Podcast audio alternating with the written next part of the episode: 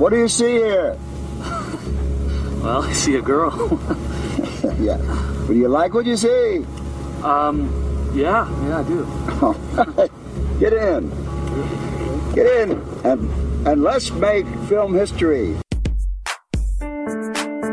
Sin Entertainment Talk, der Podcast des Entertainment Blogs. Mehr Fan Talk über Filme und Serien.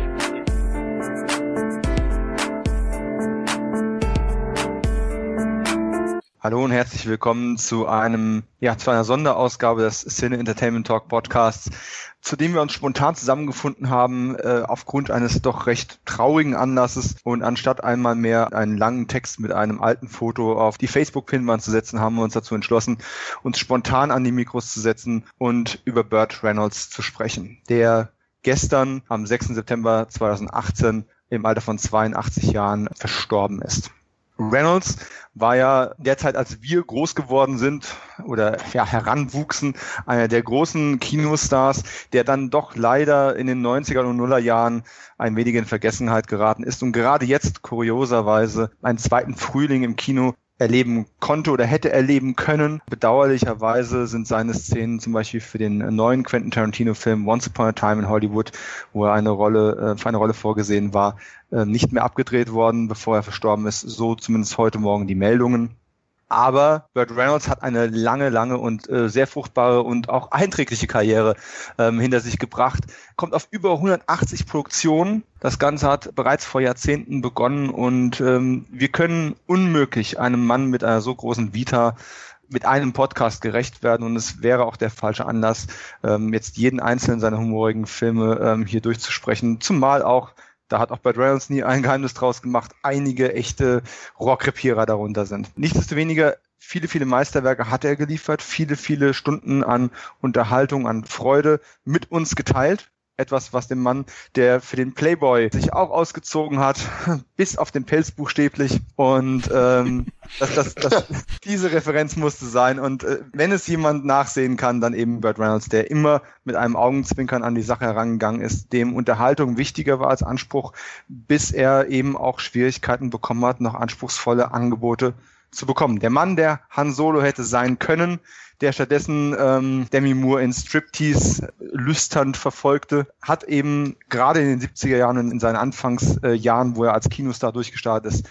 einige unvergessene Klassiker produziert. Und wir wollen heute über einige dieser Filme sprechen. Ähm, gerade in der jüngeren Vergangenheit haben wir es mit Burt Reynolds schon ein paar Mal zu tun gehabt in unseren Podcasts, sei es in Jahresrückblicken 1977 oder 78, äh, im Cannonball Run Podcast, den wir neulich veröffentlicht haben. Und natürlich, es gibt auch eine Querreferenz in unserem Colt Sievers, ein Colt für alle Fälle Audiokommentar zum Pilotfilm. Aber das sei nur am Rande erwähnt.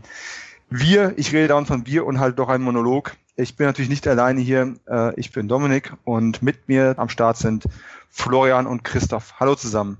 Hallo. Hier ist der Christoph. ähm, ja, wir nehmen es mit Humor und ich denke, das Lachen ist an der Stelle auch wichtig.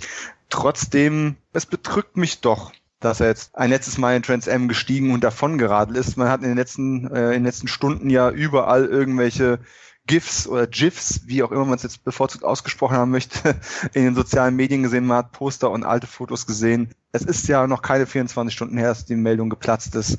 Aber gehen wir doch zurück zum Anfang. Ich denke, das ist doch etwas hoffnungsvoller. Und äh, ja, wie, wie seid ihr zu Burt Reynolds gekommen? Wie war euer Erstkontakt? Als, als was, als wen habt ihr ihn wahrgenommen, Christoph? Also ich bin da derjenige, der jetzt wahrscheinlich durchaus einen Hass der Leute ein bisschen auf sich zieht.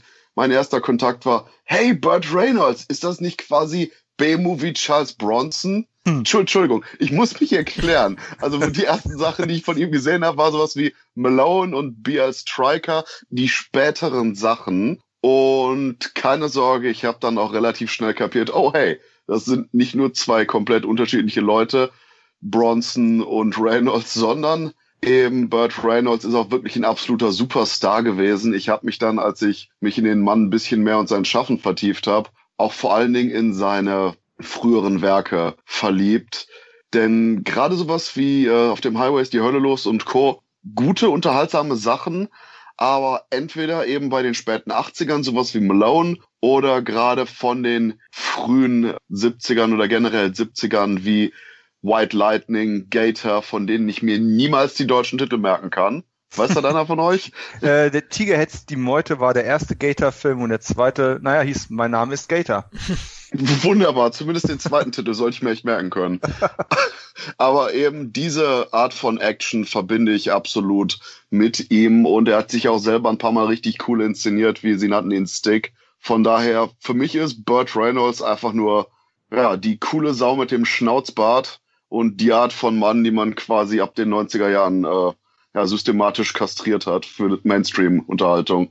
Wie man auf Neudeutsch so schön sagt, ein Man's Man. Ne? Mit Brustbehaarung und Schnauzer, wie ihn, na gut, Charles Bronson teilweise auch mit Stolz getragen hat und natürlich äh, Tom Selleck, aber ansonsten war das ja nun auch nicht gerade der Modegag, der sich über Jahrzehnte gehalten hat, auch wenn er heutzutage wieder eine kleine Renaissance äh, erlebt. Aber ähm, ich glaube, auf den Schnauzer brauchen wir ihn nicht reduzieren.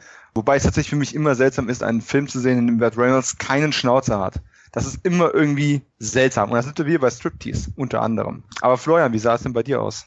Ja, ich habe Reynolds eben als diesen liebenswerten Macho, diesen Schambolzen kennengelernt. In seinen großen Produktionen natürlich Mitte der 70er bis Mitte der 80er. Der erste große Film mit ihm, wo er mir aufgefallen ist, ist Auf dem Highway ist die Hölle los. Ne? Ich war so sechs, sieben Jahre alt, wo der auch rauskam und da habe ich den dann gesehen und war hin und weg. Hier hat er auch schon mit seinem langjährigen besten Buddy zusammengespielt, Dom DeLuise, der auch vor ein paar Jahren gestorben ist, was ihn sehr getroffen hatte. Die waren ja ein Dream Team jahrelang haben einige Filme mhm. zusammen gedreht und so hatte ich ihn auch kennengelernt am Anfang. Ja, das war natürlich auch die Produktion, wo er seine schauspielerischen Ambitionen etwas hängen hat lassen. Erst im späteren Alter dann äh, hat er dann durchaus probiert, auch Charakterrollen zu ergattern und hat da auch überzeugt, hat die eine oder andere Nominierung und Auszeichnung dann auch erhalten. Zum Beispiel für Boogie Nights hat er den Golden Globe geholt. Für den Oscar hat es nicht ganz gereicht. Da hat ihn damals dann Robin Williams für Good Will Hunting übertrumpft gehabt bei den Awards. Mhm. Aber ich kannte ihn eben in den Rollen Highway ist die Hölle los, hab dann natürlich auch schnell in der Videothek die Schlitzohrfilme nachgeholt. Und das ist auch so ein bisschen dieses Image von ihm, ne, bis heute geblieben. Ich glaube, da hat er sich teilweise auch selbst gespielt. Na, er war schon immer dieses augenzwinkernde Schlitzohr, äh, der diesen Charme eben hatte. Echter Sunnyboy eben, der mir fehlen wird, denn diese Typen gibt's nicht mehr in Hollywood.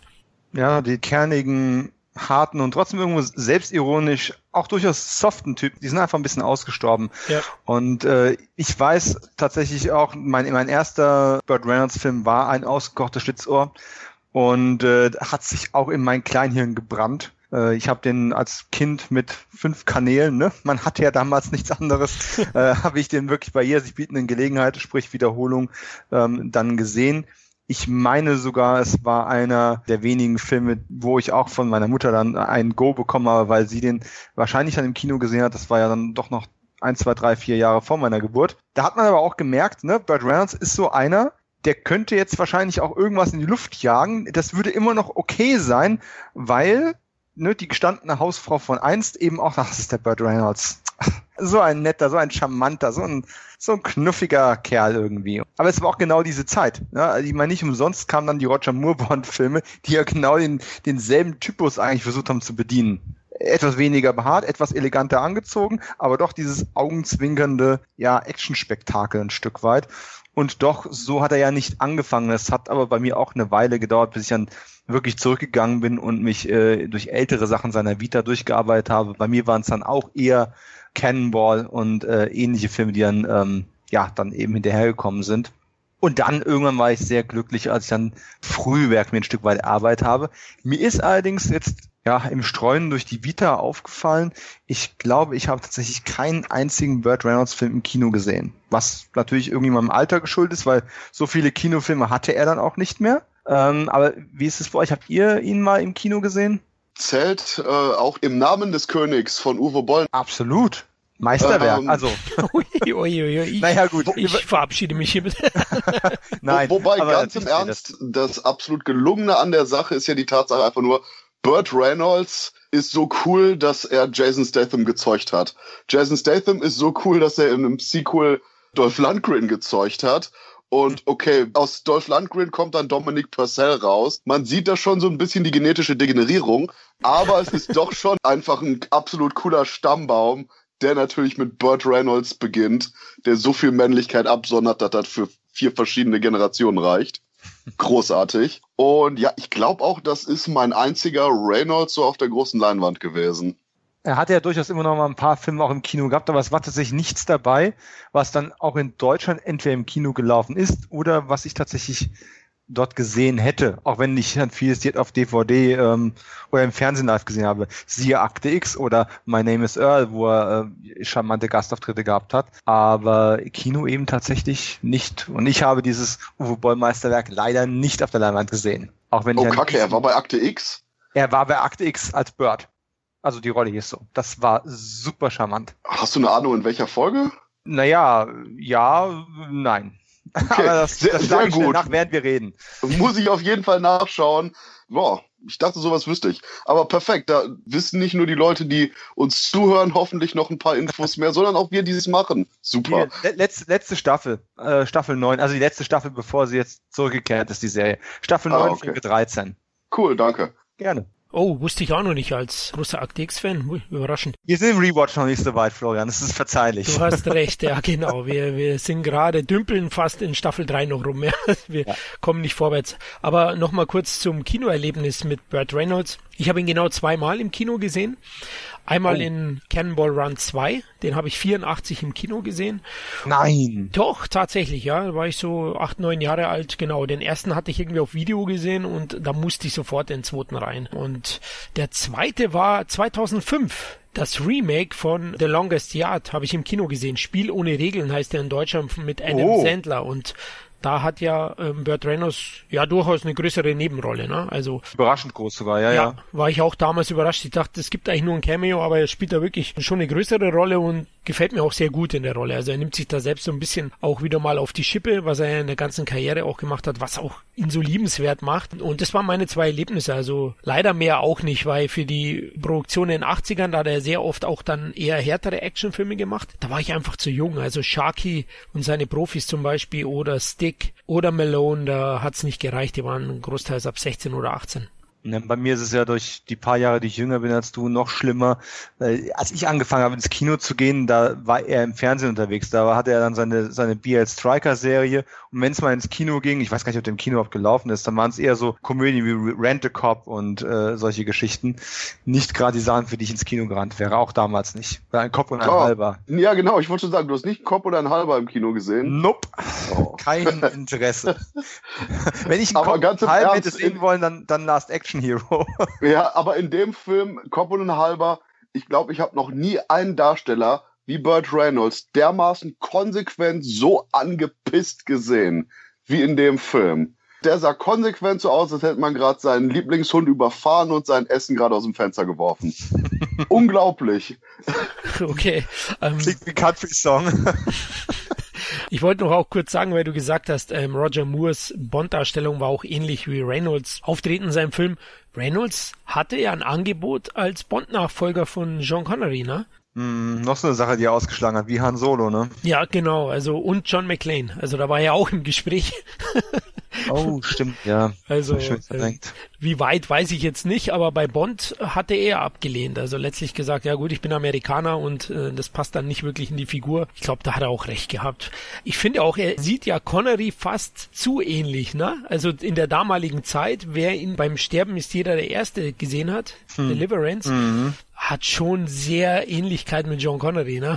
Frisur und Er ist halt auch eher der, der kernige Typ. Äh, Man hätte vielleicht auch eher hemdsärmelig noch sagen können. Das passt aber durchaus auch zur Rolle. Ich meine, auch Connery äh, war zwar gut im Anzug unterwegs, hat aber ja doch auch eine harte Seite gehabt und jetzt heutzutage sind wir dahin wieder zurückgekehrt und haben mit Daniel Craig auch wieder jemanden, der, ja, wie hat man am Anfang immer so spöttisch gern gesagt, der mehr Preisboxer als Geheimagent ist. Und ähm, das hätte durchaus funktionieren können, wenn man es denn darauf angelegt hätte, einen möglichst gleichartigen Bond zu finden und eben nicht ähm, ja sich davon abzuheben und was Neues auszuprobieren, was man im Endeffekt dann auch getan hat. Aber diese Was wäre wenn Karriere ist tatsächlich bei ihm auch durchaus interessant mal durchzudenken, aber auch die Karriere, die er hatte, hatte ja durchaus einen ganzen Haufen Highlights und ich habe ja versprochen, wir werden über ein paar davon mal reden wollen. Ich würde sagen, Reihe um mal ein paar Filme reinzuschmeißen und da Gator ja schon genannt worden ist, Christoph, möchtest du mal zu Der Tiger hetzt die Meute und mein Name ist Gator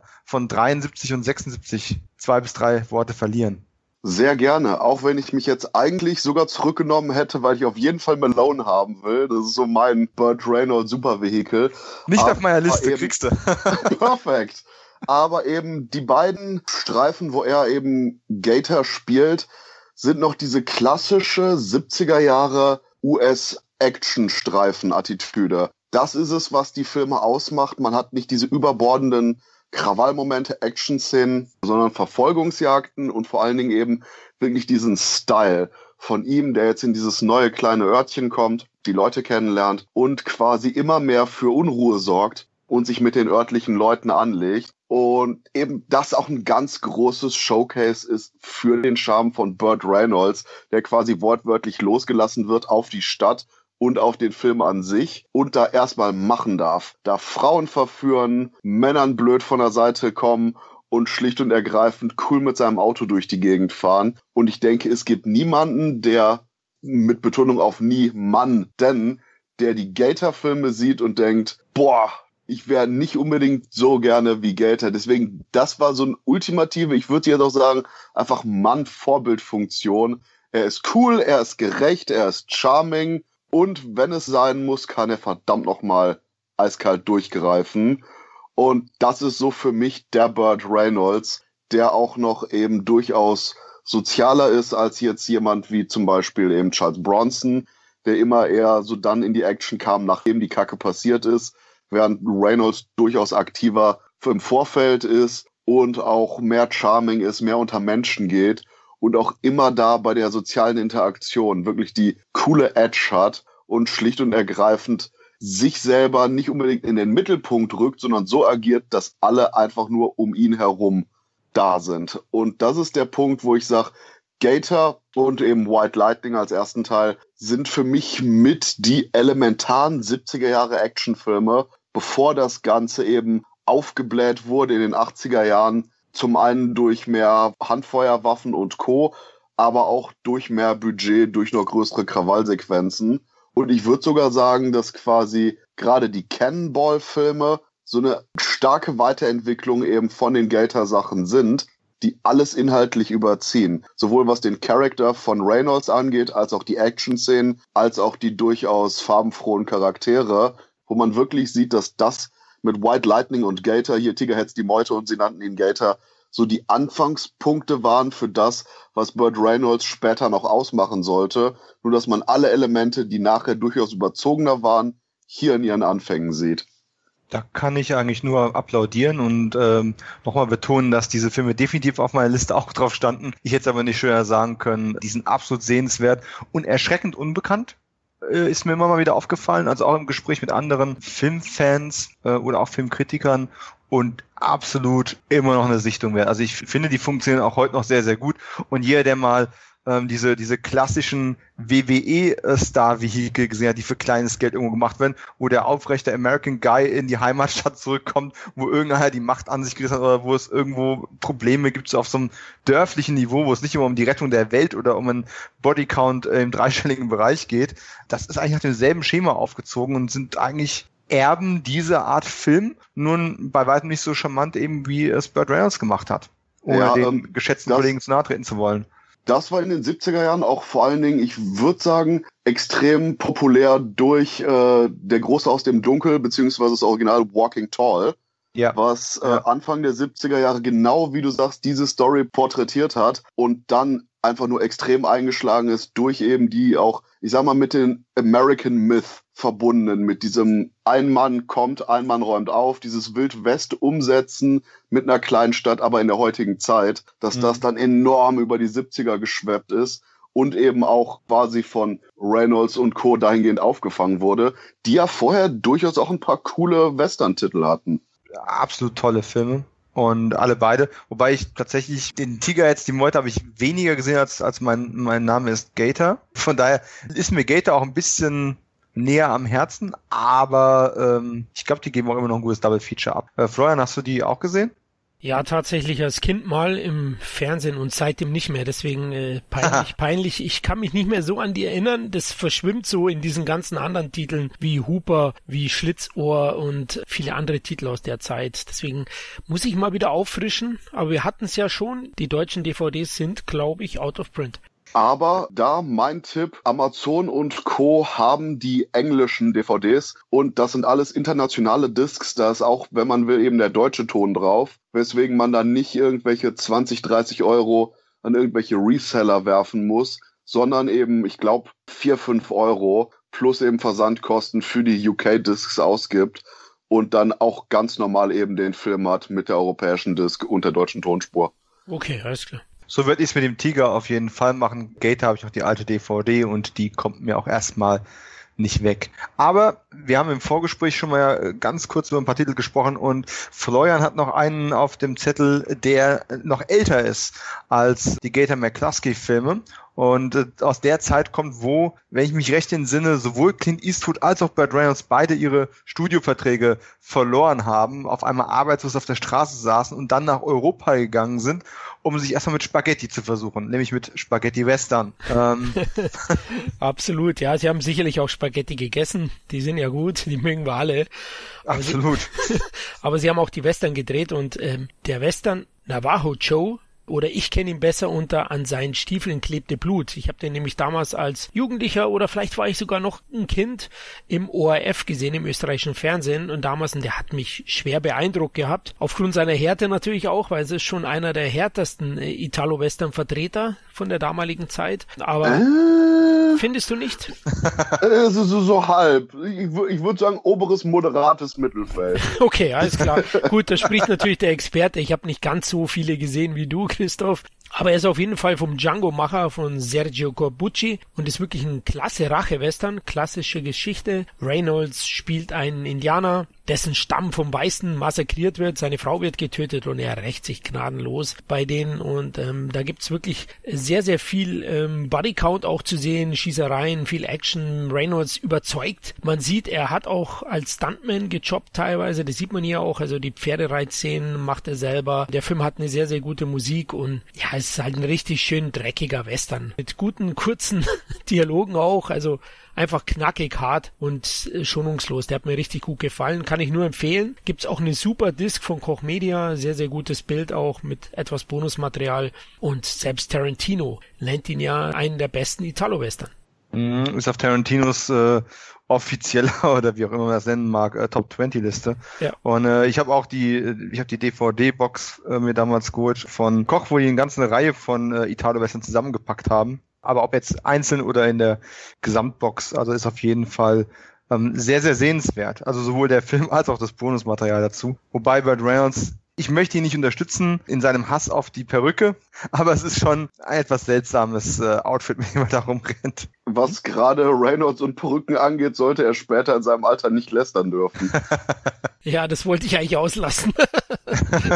Das Thema Tourpes und, und Kopfschmuck, ja. Ja, aber auch da hat er mit äh, seinem potenziellen Bond-Vorgänger Sean Connery was gemeinsam. Und ähm, ich meine, William Shatner geht heute noch jedem Ventilator aus dem Weg. Das ist aber auch, ich sag mal, irgendwo okay. Nicht jeder ist ein Jason Statham oder ein Bruce Willis und auch Bruce Willis hat etliche Filme gebraucht, in denen noch übel kaschiert wurde oder wie zum Beispiel bei, auch jetzt schweifen wir ab, Last Man Standing, der obere Teil seines Kopfes immer out of frame äh, geblieben ist, wo also irgendwie die Kameraeinstellungen darauf angepasst wurden, dass man äh, seinen schwindenden Haarensatz nicht sieht. Aber man kann es treiben, man kann es übertreiben. Aber lassen wir das mal dahingestellt. Christoph, auch Fan von Navajo Joe? Ja, Navajo Joe ist, äh, wie Florian schon sagte, ein wirklich sehr guter und auch harter eben Italo-Western. Und ich muss mich da ja schon regelrecht selbst für geißeln, aber ich bin auch erst vor zwei Wochen an einen anderen Western von ihm gerannt und das war Sam Whiskey, wo oh. man eher so eine, äh, ja, ich sag mal, den jokigeren, humorvolligen Reynolds Reynolds wieder hat, wie später bei Gator oder auch den Cannonball-Filmen wo er eben dabei ist, schlicht und ergreifend gestohlenes Gold wieder zurück in die Bank zu stehlen sehr, sehr unterhaltsamer Streifen. Da hatte ich nämlich die Blu-ray auch für kleines Geld, weil die anscheinend gerade im Ausverkauf ist, gesehen. Und für alle, die eben wirklich den, ich sag mal, etwas lockereren Reynolds, der jetzt nicht unbedingt auf äh, Rachemission ist, sondern dieses, ja, schon regelrecht den Cannonball-Charme hat und den in die Wildwestzeit transferiert. Der sollte sich auch eben Sam Whiskey schnappen, denn ich würde sogar sagen, das ist schon wirklich so ein Vorbote, weil alles, was in den Cannonball-Filmen von Reynolds Charme war, auch in dem drin war. Und deswegen fand ich es auch gerade interessant, bei Navajo Joe haben wir einen richtig ernsten Reynolds, bei Sam Whiskey so einen richtig jokigen. Der hatte damals wirklich schon seine verschiedenen Modi. Ist aber interessant, den habe ich tatsächlich auch noch gar nicht gesehen. Wenn die, die Blue gerade so in der Ausverkaufphase ist, werde ich da auf jeden Fall auch mal auf die Jagd gehen. Jagd ist natürlich auch so eine Überleitung. Äh, jetzt muss ich mal einen raushauen und zwar letzten Endes seine berühmt-berüchtigte Arbeit mit Sam Peckinpah die nie stattgefunden hat. ähm, Peckinpah sollte ursprünglich mal ähm, eine Adaption von äh, James Dickeys Buch äh, Deliverance angehen oder wollte die auch angehen. Äh, James Dickey hat auch das Drehbuch dazu geschrieben. Sam Peckinpah als Regisseur ja genauso berühmt wie berüchtigt, hatte da wohl einige Ansätze, die mit der Produktion nicht so ganz zu vereinbaren waren. Und so trennte man sich dann im Laufe der Vorproduktion von Peckinpah, der dann losgezogen ist, um eben Straw Dogs zu drehen ist alles gut gelaufen, weil Straw ist auch ein großartiger Film, wenn auch ein sehr verstörender. Also der hängt mir immer noch ziemlich nach. Deliverance ist aber trotzdem weitergelaufen, dann unter der Regie von John Boorman, ähm, wohl am bekanntesten heute immer noch durch äh, sein Mittelalter-Epos Excalibur. Und äh, dann hatte man natürlich versucht, sich da große Stars reinzusetzen und äh, wollte dann ursprünglich Marlon Brando und Lee Marvin besetzen. Äh, aber selbst die haben dann gesagt, naja, das ist doch eher ein Stoff, wenn man jetzt einen Film daraus macht, dass man doch jüngere, aufstrebendere ähm, Schauspieler da dran setzt, anstatt eben die bekannteren Allstars. Und so kam es dann eben zu einer Besetzung mit John Voight, damals noch der Erstkreditierte, Burt Reynolds, Ned Beatty in, äh, in äh, ich glaube, einem seiner ersten Filme oder einer seiner ersten Hauptrollen auf jeden Fall. Der unvergleichliche, unverwechselbare, wunderbare Ronnie Cox, äh, ist dann auch noch mit dabei, nicht mit weißen Haaren, was ich als Robocop-Fan extrem irritierend finde. Und äh, diese Gruppe von Männern äh, geht eben, ja, das sind so Freizeitabenteurer, die dann eben auf eine Kanufahrt gehen, um ähm, ja, ein paar Stromschnellen zu fahren, bevor diese auf ewig verschwinden und kommen damit in äh, Verbindung mit ja, den später durchaus klischeehaften Hillbillies, die ja dann richtig Mode wurden für eine gewisse Zeit. Und äh, das Ganze nimmt dann eine sehr, sehr düstere Wendung und ist so gar nicht mehr der spaßige Wochenendtrip, als den das Ganze mal angefangen hat. Deliverance hat den ähm, niedlichen deutschen Titel Beim Sterben ist ja der erste und kam 1972 raus, zeigte einfach, dass ein Burt Reynolds, den in Amerika keiner groß auf der Kette hatte bis dato, einfach eine Kraft ist, mit der zu rechnen ist, der eben auch bestehen kann, wenn er nicht witzig ist. Die Italo-Western haben damals in Amerika wohl nicht so eine große Rolle gespielt, dass man jetzt mit ihm hätte groß werben können als der Mann aus Navajo Joe. Das hätte wohl kaum funktioniert. Und ähm, ja, es ist ein Film, den ich tatsächlich auch relativ spät gesehen habe. Ich habe mir irgendwann die ähm, relativ dürftige ähm, DVD-Erstauflage gekauft, weil ich für diesen Film immer nur gelesen, aber ihn nie gesehen hatte. Ich habe den dann erst mit Mitte, Ende 20 tatsächlich zum ersten Mal gesehen.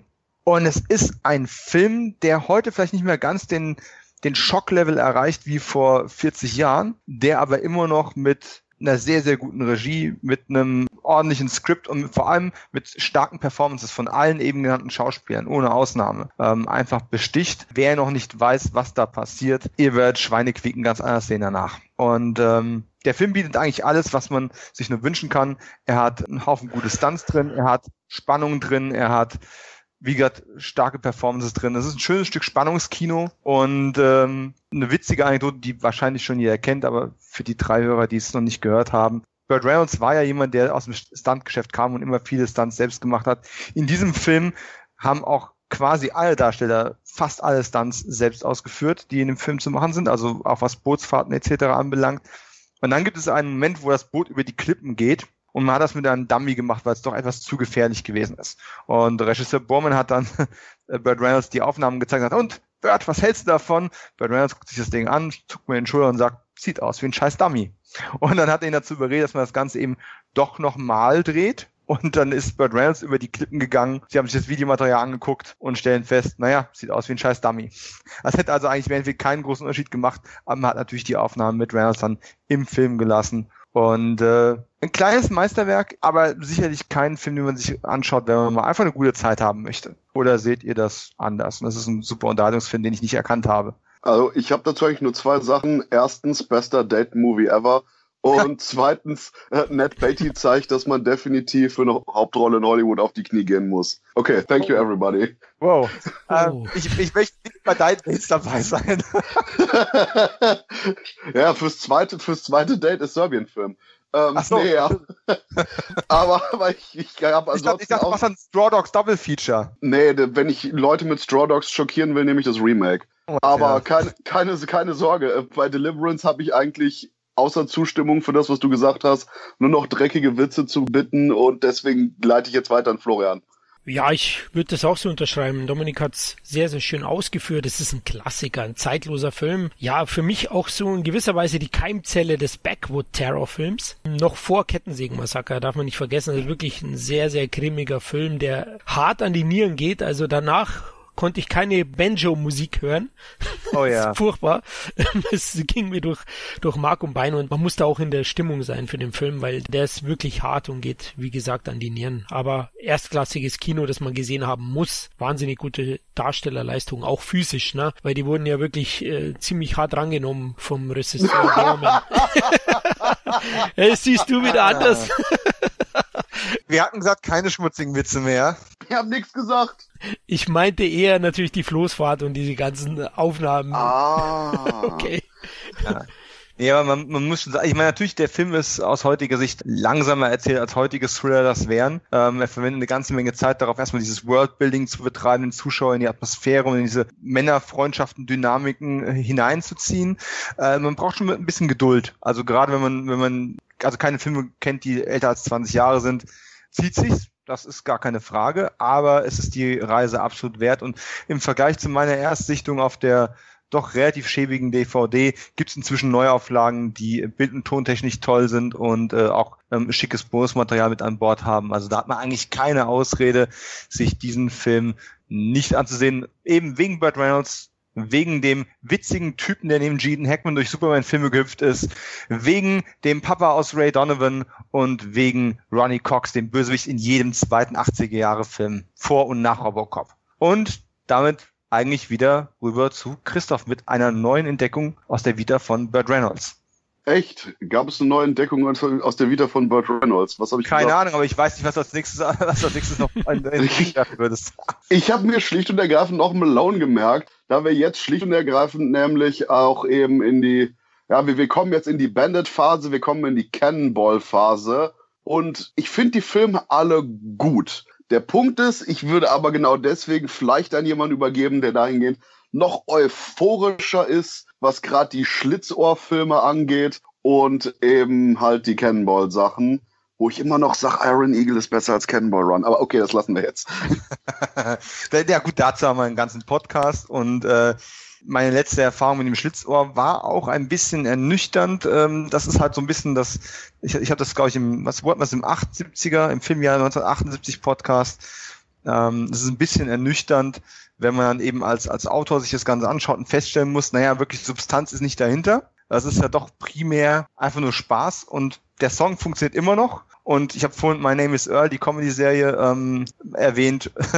Da gibt's auch ja dann äh, Eastbound and Down wird da auch abgespielt, äh, wenn die beiden mit einem Trans Am äh, im, im Bennett-Style vom Hof rattern. Es gibt da schon viele schöne Erinnerungen und ich finde es auch immer noch einen guten Film. Ich habe mir inzwischen die Blu-ray mit der äh, mit der Bennett äh, Doku über ähm, Hal Needham besorgt, absolut sehenswert. Oh, schön. Äh, ja, aber der, der größere Fan heute noch von dem Film ist mit Sicherheit trotzdem Florian. Ne? Ehrlich? Okay. Ich, ich, ich, glaube schon, also zumindest im 1978er Podcast warst du es noch. Ja, natürlich. Ich hab, mir ging es aber ein bisschen ähnlich wie dir, ich kann ich mich erinnern. Also ich hatte ihn ja auch wieder aufgefrischt, der macht wahnsinnig Spaß. Klar, ist eine oberflächliche Gaudi am Ende, die wenig Substanz hat, das hast du ja schon gesagt, aber dieser 70er Jahre Charme, den der Film versprüht, dieses politisch Unkorrekte, was man da ja auch im Zuge des Sheriffs Justice noch mitbekommt, zudem ist einfach hoch unterhaltsam und da der Film ja auch noch mehr als ikonisch ist, du hast es erwähnt, ist er auf jeden Fall sehenswert und wenn jemand mal einsteigen will neu in, eine, in die Reynolds Vita, dann kommt er an dem Film natürlich nicht vorbei. Wobei ich glaube, das ist schon so allgemein gut. Ich kann mir kaum vorstellen, dass es irgendjemanden jenseits der 30 gibt, der den Film nicht kennt, auch wenn er sonst keinen einzigen Burt Reynolds Film kennt und sich die ganze Zeit fragt, warum der Typ momentan in den sozialen Medien aufpoppt. Aber seit wir das letzte Mal über diesen Film gesprochen haben, habe ich zwei neue Erkenntnisse, weil ich auf Twitter mich darüber ausgelassen habe. Und die möchte ich gerne mit euch äh, teilen. Und zwar ist die, die eine möchte ich auch später nochmal aufgreifen. Die eine Erkenntnis, was ich tatsächlich nicht wusste, ist, dass da doch auch relativ viel Improvisation mit dabei gewesen ist. Und so zum Beispiel das erste persönliche Treffen zwischen äh, Bennett und dem äh, Sheriff in diesem äh, Highway Diner, wo die quasi nebeneinander sitzen und sich unterhalten und erstmal nicht wissen, dass sie sich gegenseitig jagen oder zumindest der Sheriff ihn nicht erkennt. Das ist zum Großteil alles Impro gewesen. Und unter dem Gesichtspunkt also tatsächlich nochmal ein Stück weit interessanter, weil es einfach so ein One-Take Hit einfach gewesen ist, der dann in diesem Film gelandet ist. Und eine Sache, bei der ich mir nicht bewusst war, dass es zu einem kleinen, einer kleinen kreativen Uneinigkeit zwischen dem Dream Team Burt Reynolds und Hal Needham, dem Regisseur, äh, geführt hat, war dieser Moment, wo die vierte Wand durchbrochen worden ist. Ähm, einer meiner Lieblingsmomente in dem Film. Ich glaube, relativ in der Mitte des Streifens, wenn Bennett eben auf der Flucht ist und mit sich mit dem Wagen in, in irgendeiner dunklen Ecke versteckt und dann eben an der Kamera vorbeirollt und in die Kamera reingrinst und dann wieder wegfährt. Burt Reynolds fand das eine ganz schreckliche Idee und wollte das eigentlich überhaupt nicht machen. Und dann haben die lange darüber diskutieren müssen, bis er sich dann wirklich hat dazu breitschlagen lassen, äh, diese Szene so auch zu spielen. Ähm, so frei nach dem Motto, naja, äh, ich kann mir nicht vorstellen, dass das durch Testpublikum, durch Produktion und so weiter durchgeht und wirklich im Film drin bleibt. Es blieb aber im Film drin und ist einer der heute noch besten Momente des Ganzen, der noch ein Echo bekommen wird, wenn ich den letzten Film für heute äh, von meiner Liste vorstelle. Aber das an der Stelle nur ganz kurz erwähnt. Malone hingegen kenne ich gar nicht und von daher mache ich mir mal schmackhaft.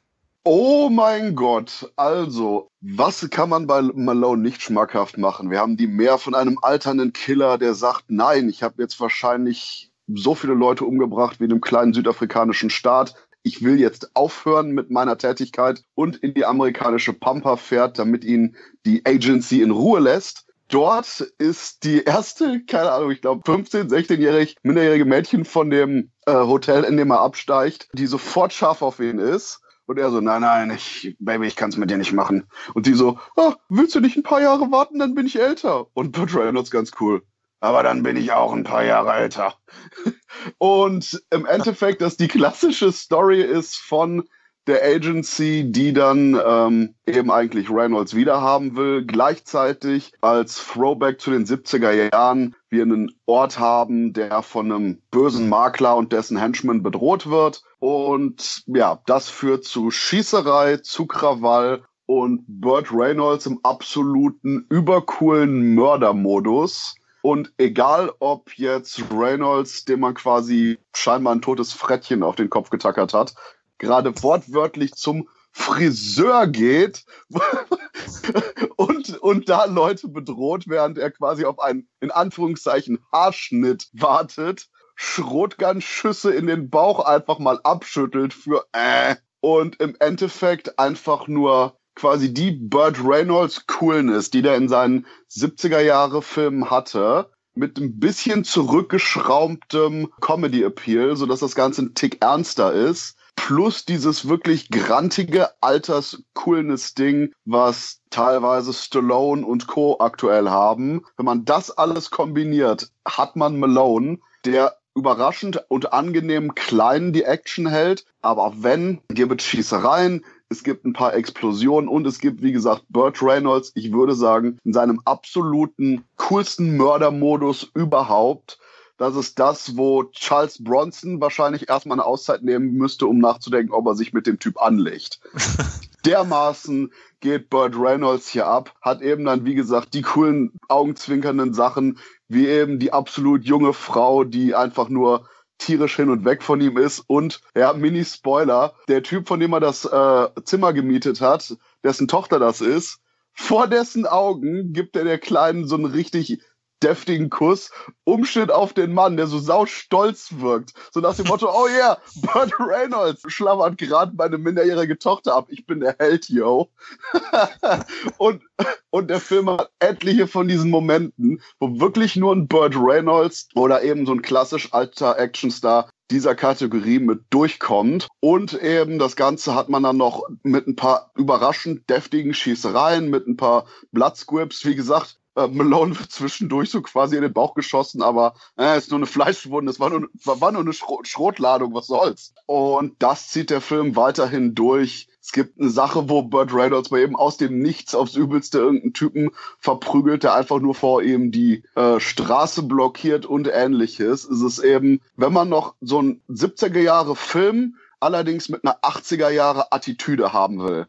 Das ist Malone und es gibt keinen Grund, sich den Film nicht zuzulegen, da die Blu-ray aktuell auch spottbillig ist und als super letzten Megabonus sogar als Wendecover das richtig schöne Postermotiv hat.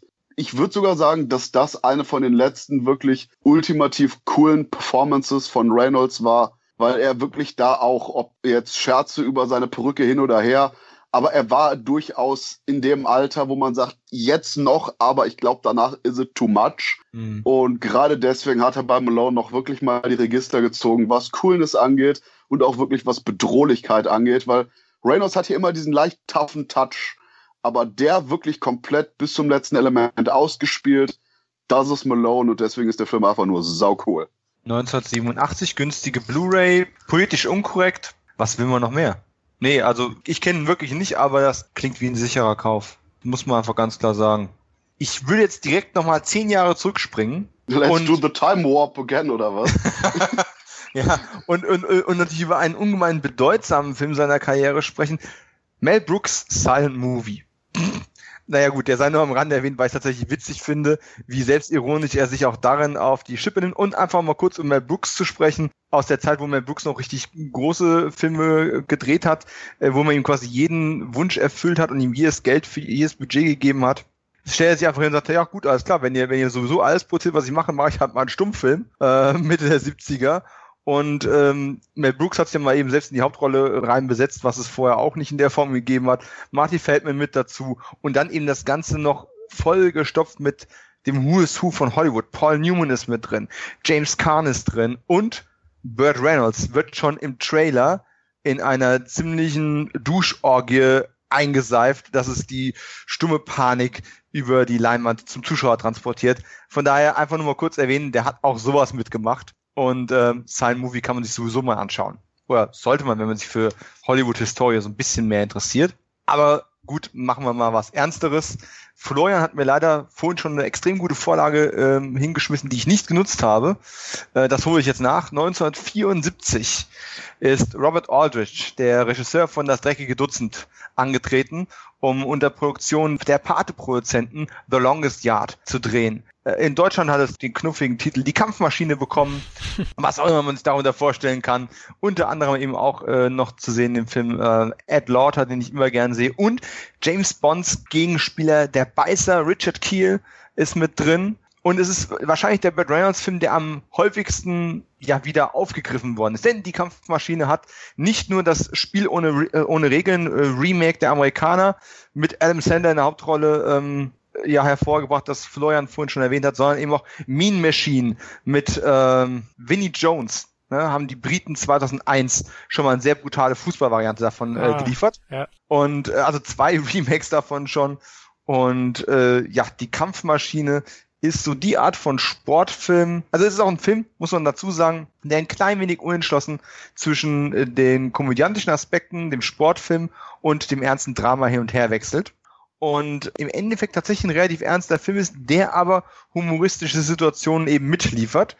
Äh, Im Endeffekt wird äh, Burt Reynolds in den Knast gesteckt und dort wird dann irgendwann eine wie eine eigene Sportliga aufgezogen. was am Anfang mal eben eine nette Freizeitbeschäftigung für die Knastbrüder untereinander ist, wird dann zum ziemlichen Ernst, als dann ein Match angesetzt wird, Wärter gegen Sträflinge. Und da werden natürlich Konflikte, die in dem ganzen Sozialgefüge und Sozialkosmos entstanden sind und leben, auf dem Sportplatz auf äh, härteste Weise ausgetragen. Und ähm, der Film ist tatsächlich echt stark. Nicht umsonst zweimal geremaked. Auch beide Remakes finde ich gar nicht so schlecht. Ich bin überhaupt kein Adam Sandler-Fan, aber Spiel ohne Regeln ist tatsächlich einer der Filme von ihm, die ich mir mit am besten ansehen kann. Da hat man dann den Comedy-Aspekt äh, des Burt Reynolds-Films tatsächlich genommen und ja, nur diesen Aspekt ausgespielt. Und äh, während Mean Machine mit Vinnie Jones natürlich, ja, der Titel gibt's schon her, ne? Eine Ecke härter ähm, zu Rande gegangen ist. Immer noch auch relativ unbekannt. Ich weiß gar nicht, ob es einer seiner ganz großen Hits war. Ich glaube es eigentlich fast nicht. Aber Reynolds eben auch selber ähm, schon äh, in, zu Schulzeiten Sportler gewesen, konnte sich da richtig austoben, hat die Gelegenheit genutzt und äh, Blu-ray gibt's soweit ich weiß davon noch gar keine, aber die DVD müsste noch zu kriegen sein, wobei ich gerade nicht weiß, ob das Mondpreise nach sich zieht. Äh, habt ihr äh, The, The Longest Yard gesehen? Ja, natürlich. Und äh, du Sack hast ihn vorweggenommen, hatte ich mir auch Oh, aufgeschrieben. Nein, überhaupt kein Ding. Und du hast das Wichtigste eigentlich schon positiv hervorgehoben. Mir hat er auch sehr, sehr gut gefallen. Auch die Remakes, jetzt wo du es erwähnt hast, Mean Machine, sind auch alle gelungen, finde ich. Aber das Original hat eben nochmal so eine gewisse andere Rauheit. Klar, der Sandler-Film ist dann schon sehr flapsig gegenüber dem Original. Ich finde toll auch, dass Reynolds hier mal auch so einen arroganten Drecksack spielt, ne, zu Beginn. Also, äh, wenn er dann Knast kommt, ist auch eine schöne Mischung aus Knast und Sportfilm. Unbedingt sehenswert, keine Frage. Also Ed Lauter ist auch super, ne, als fieser Wärter, ne, also auch ein Darsteller, den immer wieder gerne sieht. Ist aber gut, dass du es angesprochen hast. Also definitiv ein Film, wo Burt Reynolds vor allem, ich sag mal, in der ersten, im ersten Drittel, in der ersten Hälfte, Ja. absolut kein Sympathieträger ist. Man gibt sich eigentlich alle Mühe, das Sympathielevel so gering wie möglich zu halten, warum auch immer. Aber der Film ist ja auch kurz nach Deliverance ähm, produziert worden. Ob das damit zu tun hat, ähm, zwischendurch hat er den Gator ja gemacht. Ich weiß es nicht, aber es ist auf jeden Fall, hat mich hier überrascht. Ne? Ich habe tatsächlich auch zuerst Spiel ohne Regeln gesehen und bin dann zurückgegangen, habe die Kampfmaschine mir reingezogen und bin eigentlich davon ausgegangen, natürlich wird das der charmante, augenzwinkernde Schnauzerträger wie immer sein. Aber nicht nur fehlt der Schnauzer, nee, auch die Sympathiepunkte, die äh, werden erst hart erarbeitet im Laufe der Zeit. Also ungewöhnlicher Eintrag. Also äh, eigentlich so eine, eine schöne Brücke zwischen ähm, den ernsten Rollen wie im Stile von Deliverance und eben dann doch den ja humoristischeren äh, Filmen. Ja, nicht ganz so witzig wie die Duschszene in Silent Movie, aber Ja, also ich weiß, dass ich den Film mal vor gut zehn Jahren tierisch stoned im Partykeller gesehen habe. Deswegen, deswegen habe ich nicht mehr allzu viele Erinnerungen, was aber wahrscheinlich weniger an dem Stoneden, sondern mehr an den zehn Jahren lag.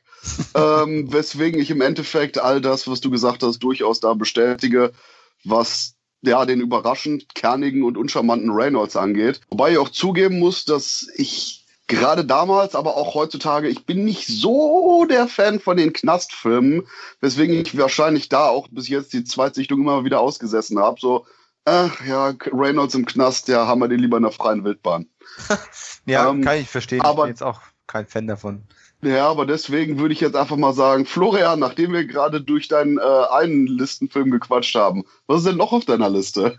Auf meiner Liste ist noch Sharkies und seine Profis. Ein Film, der heutzutage völlig unbekannt ist eigentlich. Äh, Warner war so lieb und hat den jetzt vor ein paar Jahren auch auf Blu-ray veröffentlicht. Deswegen hatte man da jetzt die Chance auch. Habe ihn mir natürlich dann besorgt und muss sagen, wirklich ein ganz guter Cop-Film, eine Mischung aus Film Noir und, und Action-Thriller, wo Reynolds eben so einen Bullen spielt, der ja so einen Unterweltboss zur Strecke bringen will.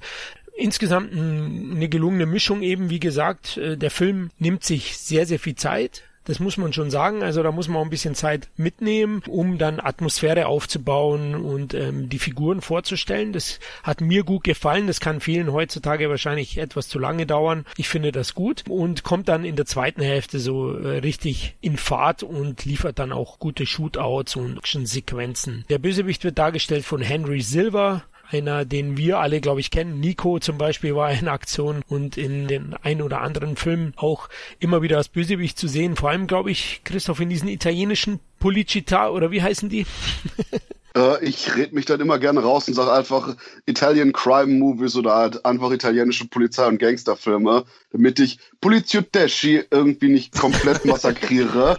ähm, nur echt mit der zusammengekniffenen Hand Polizioteschi.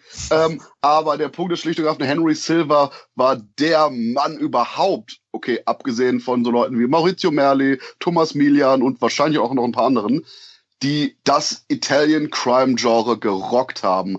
Ob er jetzt ein Auftragskiller war oder in sehr, sehr, sehr seltenen Fällen auch mal auf der Seite des Gesetzes stand, in, ich meine, blutiger Schweiß und ähnlich cool klingenden Titeln. Wie gesagt, wer Henry Silver in seinen 80er Jahren aus den Seagal oder anderen Streifen mag, unbedingt seine 70er Jahre Filme nachforschen. Die rocken. Hm. Würde ich auch sagen, aber gegen Reynolds hat er natürlich keine Chance gehabt. Sharky bringt ihn, doch, doch. Sharky bringt ihn zur Strecke und der Film war auch recht erfolgreich 1981, aber da war ja Reynolds noch ganz big im Business, hat über 35 Millionen Dollar eingespielt in Amerika, also das war schon viel zu der Zeit. War ja auch eine Regiearbeit von Reynolds, der hat bei Sharky auch Regie geführt und nicht nur die Hauptrolle übernommen. Aber den kann ich empfehlen, die Blu-ray ist nicht wirklich teuer. Nachteil ist sicher die etwas langsame Erzählweise. Der Film geht auch über zwei Stunden, ich glaube 122 Minuten. Ist vielleicht ein paar Minuten zu lang, aber wer Reynolds mag, der soll den Film unbedingt anschauen. Seine Regiekarriere ist jetzt nicht gerade der herausragendste Teil seiner Vita, aber absolut auch erwähnenswert. Und äh, Sharky, soweit ich mich erinnere, sein zweiter oder dritter ähm, Regiefilm erst. Der zweite Gator-Film war sein erster Spielfilm den er inszeniert hat. Wahrscheinlich hat er deswegen auch das Sequel überhaupt erst gemacht. Aber gut, Regie hat er ja doch eher dann Mitte der, bis Ende der 80er gemacht und da war es mit der Karriere ja dann doch so eher auf BL Striker Niveau als, als, als irgendwo, ja, an den, an den Kinokassen knapp hinter Star Wars, denn das hat er ja mit dem Schlitzohr damals geschafft. Ich glaube, Platz zwei oder drei in den Kinocharts des Jahres. Und ähm, davon war er dann doch schon ein ganzes Stück weg zu der Zeit. Aber paar Filme haben wir noch. Also ich habe noch einen auf meinem Zettel, den ich unbedingt noch erwähnen möchte. Äh, Christoph, wie sieht's bei dir aus? Also ich habe jetzt nicht mal zwingend Filme, sondern vor allen Dingen ja, okay, doch, ich habe einen Film und zwei andere Sachen. ähm, okay. Ich habe nämlich Grand Theft Auto Vice City und Saints Row the Third. Zwei Games, in er nämlich auch durchaus größere Sprechrollen hatte. Ich meine, bei Grand Theft Auto Vice City eben was mehr oder weniger quasi ein Copy and Paste von Scarface und ein paar anderen 80s Movies war, äh, hatte er eine prominente Stimme und vor allen Dingen dann aber in Saints Row the Third wo er äh, von, ich meine, Stillwater hieß die Stadt und er war der Bürgermeister, mit dem man auch in verschiedenen Zwischensequenzen und Missionen zu tun bekommen hat. Und das war Bürgermeister Burt Reynolds. Ich meine sogar, man konnte mm. den hm. nachher ähm, für seine Squad anheuern, damit er einem irgendwie aushilft bei Missionen. Und deswegen, ja, yeah, also wer wortwörtlich mal mit Burt Reynolds spielen will, der sollte Saints Row the Third in der Zwinker Zwinker, vielleicht nicht unbedingt deutschen Fassung Zwinker Zwinker, äh, sich zulegen. Und was Filme angeht, ist, glaube ich, das Letzte, was mir jetzt einfällt, auch mein einziger Kinobesuch bei ihm, nämlich im Namen des Königs. Vielleicht ist nachher noch was passiert, aber als Name des Königs gedreht wurde und in die Kinos kam, war das der einzige Film, in dem Burt Reynolds innerhalb des Films, also sein Charakter, verstorben ist. Spoiler. Ja, fuck it. Äh, der Punkt ist, mag jetzt ein bisschen äh, morbide klingen, gerade das jetzt beim Nachruf auf Reynolds als Thema zu haben. Aber äh, wenn man Uwe Boll glauben darf im Audiokommentar, hat sich gerade Reynolds, weil er das vorher im Film nie hatte, ganz intensiv auf diese Szene vorbereitet und sich auch etliche Tage darüber Gedanken gemacht, wie er quasi da auftreten will, wie er auch quasi mit seinem Sohn Schrägstrich Jason Statham da die letzten Worte teilen möchte. Ja, ich denke gerade jetzt eben zum gegebenen Anlass von Burt Reynolds entscheiden, ist das durchaus ein pointierter Moment, weil er sich da auf jeden Fall eben laut dem Audiokommentar mit seiner eigenen Sterblichkeit schon nicht nur persönlich, sondern eben auch erstmalig für die große Leinwand auseinandergesetzt hat. Ja, das war ja etwas, was, was die großen Stars immer so ein bisschen von sich geschoben haben. Wenn du ein Star bist, dann überlebst du den Film. Ne? John Wayne wird im Regelfall nicht erschossen, ein Clint Eastwood genauso wenig. Fred Williamson, mit dem ich gedreht habe, erzählt ja genau dasselbe. Das ist ja quasi eine Faustregel, ich sterbe in meinen Filmen nicht. Und ähm, ist dann schon ein großer Schritt bei einer Videospielverfilmung eines, eines deutschen Filmemachers in seinem Ensemblestück, dann zu sagen, okay, alles klar, das ist eine Gelegenheit, die nehme ich wahr. Ja, ist nicht gerade der am häufigsten wieder eingelegte Film mit Burt Reynolds, den ich hier stehen habe. Aber ja, es ist durchaus ein bemerkenswertes Stück Spätwerk noch. Bemerkenswerter jedenfalls als ein Duke kommt selten allein, äh, den ich tatsächlich irgendwann mal gekauft habe, weil Burt Reynolds in irgendeiner Talkshow oder in irgendeinem irgendwo einen Ausschnitt des Films gezeigt hat, wo er einen echt witzigen Moment hat. Ich habe mir dieses dieses Kino-Remake äh, der der alten Serie angeschaut und war entsetzt, wie erschreckend unlustig ein Film überhaupt sein kann. Das konnte auch Burt Reynolds nicht mehr rausreißen. Ich habe jetzt noch einen Film, Florian. Ja, ich hätte auch noch einen, der jetzt nicht zu seinen Highlights gehört, aber es ist ein wichtiger Film gewesen, uh. weil er letztens auch so ein bisschen sein Image darstellt. Der Film heißt Frauen waren sein Hobby. ja, so heißt er. The Man Who Loved Woman im Original und ist ein Remake gewesen von François Truffauts Film von 1977. Das Remake eben mit Reynolds und Kim Basinger zum Beispiel. Julie Andrews war auch dabei und Reynolds hat eben so ein bisschen sein Image da auch gespielt. Ist eine romantische Komödie, die einigermaßen gut unterhält. Ich möchte ihn jetzt nicht besser machen, als er ist, aber er steht halt auch typisch irgendwie für Reynolds und deswegen ist er schon durchaus sehenswert. Aber die DVD ist out of print und kostet jetzt zum Teil über 40 Euro leider. Aktuell. Wow. Aber Dann hole ich mir auch lieber den Rasen und Gockel noch mal ins Haus. Oder so, ja. Aber vielleicht beim Streaming-Anbieter, ich habe jetzt nicht geschaut, vielleicht kann man ihn da bekommen. Aber der Film steht definitiv halt eben auch für Reynolds Image. Deswegen denke ich, könnte er interessant sein. Okay. Den habe ich tatsächlich auch noch nie gesehen. Und ähm, mein letzter Film auf der Liste, den ich unbedingt noch hervorheben möchte, ist quasi der ja, ein Flop war es nicht gewesen, aber es war durchaus ein kleiner Einbruch in der Vita nach dem herausragenden Erfolg von Ein ausgekochtes Schlitzohr ist er ja quasi mit Harry Needham im darauffolgenden Jahr noch einmal an der Kinokasse angetreten, äh, in dem Film, der im Original heißt Hooper und auf Deutsch Kopf und Kragen und äh, der doch ungefähr 40 Prozent weniger Einspielergebnisse als der, der Schlitzohr-Film hatte. Nichtsdestoweniger trotzdem noch ein großer Erfolg und quasi ein Film übers Filme machen, in dem Burt Reynolds eben einen Stuntman Batman spielt, in Konkurrenz zu dem jüngeren, aufstrebenden äh, Jean-Michael Vincent, der dann eben ähm, ja, sich mit ihm auch ein bisschen kappelt und natürlich rauft man sich auch zusammen und es ist ein Film voll mit Stunts und der auch einfach ja, einige Jahre bevor man eben mit Colt Sievers einen Fernsehstuntman ähm, erschaffen hat, der dem Zuschauer diesen überhaupt nicht wertgeschätzten Beruf äh, näher brachte, hat man das hier eben im Kino mit Hooper auch schon versucht. Äh, bei der Gelegenheit fällt übrigens auf, dass äh, unglaublich häufig bei einem Burt Reynolds-Film der Name seiner Figur auch der Titel des Films ist. Aber äh, als Stuntman Hooper hat er auf jeden Fall, ja klar, im Prinzip auch nur eine Variante von sich selbst gespielt, aber es ist tatsächlich ein schöner Film übers Filme machen. Es ist ein, einer der definitiv besseren, amüsanten äh, Spät-70er Filme von Burt Reynolds, der auch filmhistorisch durchaus noch einen gewissen Nachzieheffekt gehabt hat.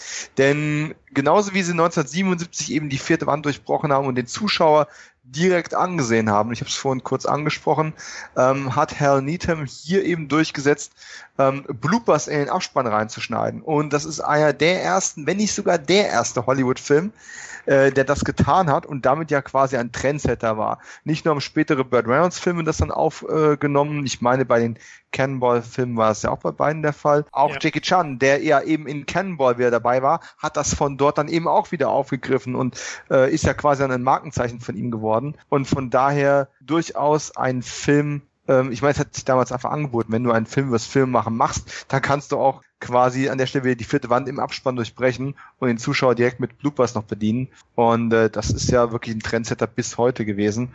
Und von daher, um Kopf und Kragen oder Hooper, wenn man ihn irgendwo kriegen oder sehen kann, würde ich ihn dringend auch mit auf die Liste setzen. Bestimmt auf jeden Fall ein Top Ten Film mit Burt Reynolds in der Hauptrolle. Definitiv. Ja, äh, wie gesagt, die IMDb schmeißt momentan 186 Credits als, als Schauspieler raus. Das ist eine Wahnsinnsvita. Wir haben wahrscheinlich, selbst wenn wir alle Filme zusammenschmeißen, nur einen Bruchteil davon gesehen. Ich habe seinen Gastauftritt in Burn Notice gesehen. Hat ein bisschen TV auch in den letzten Jahren noch gemacht, in den letzten 10, 15 Jahren. Und ich habe auch in irgendeinem Podcast schon erwähnt, The Last Movie Star, der letztes Jahr fertiggestellt worden ist, in dem er im Endeffekt, äh, das ist ein Adam Rifkin Indie-Film, äh, in dem er quasi ja eine Version von sich selber spielt, einen alternden, äh, gefallenen Kinostar, der auf ein, auf ein Event eingeladen wird, wo man ihm einen Preis für sein Lebenswerk verleihen möchte. Und im Endeffekt ist es aber eine Farce, die von ein paar Fans abgehalten wird. Und er hadert sehr mit seinem Leben, den Fehlentscheidungen, die er getroffen hat, und, ähm, auch mit den ja, Entscheidungen, die er vollem Bewusstsein getroffen hat, aber die eben sich nicht immer für ihn so ausgezahlt haben. Und Adam Rifkin hat dieses Drehbuch extra für ihn geschrieben, für Burt Reynolds, sein, sein Jugendidol. Und äh, Reynolds hat selber auch dann im Interview gesagt, ähm, wäre Rifkin ein paar Jahre früher damit zu ihm gekommen, wäre er in seinem Leben und seiner Karriere nicht an einem Punkt gewesen, wo er hätte zusagen können. Und es hat wirklich dieses Alter gebraucht und diesen Abstand auch ein Stück weit, äh, um die Reflexion zu schaffen und, und diese Rolle auch so spielen zu können. Und wie gesagt, das ist ein sehr, sehr kleiner Film. Der Trailer vermittelt leider das Gefühl, als ob man schon den ganzen Film gesehen hätte. Nichtsdestoweniger wird The Last Movie Star hoffentlich bald den Sprung auch zu uns schaffen. Ich werde mir auf jeden Fall sehen, es ist mit Sicherheit ein gelungener Schlusspunkt für eine sehr abwechslungsreiche Karriere die zwischendrin ja auch ein sehr bewegtes Privatleben gehabt hat. So viel von den alten Klatschspalten habe ich nicht mehr auf der Pfanne, aber er war ja auch trotz ja, Riesengagen äh, auch dann äh, in der Privatinsolvenz gewesen wegen einem sehr ausschweifenden Lebensstil und einer teuren Scheidung. Der Mann hat viel mitgemacht und hat aber auch immer wieder betont, dass es im Endeffekt nicht bereut, weil selbst wenn es nicht immer zu seinem Vorteil war, hat er einfach eine Menge Spaß dabei gehabt. Er ist quasi der Erfinder von YOLO, wenn man so will.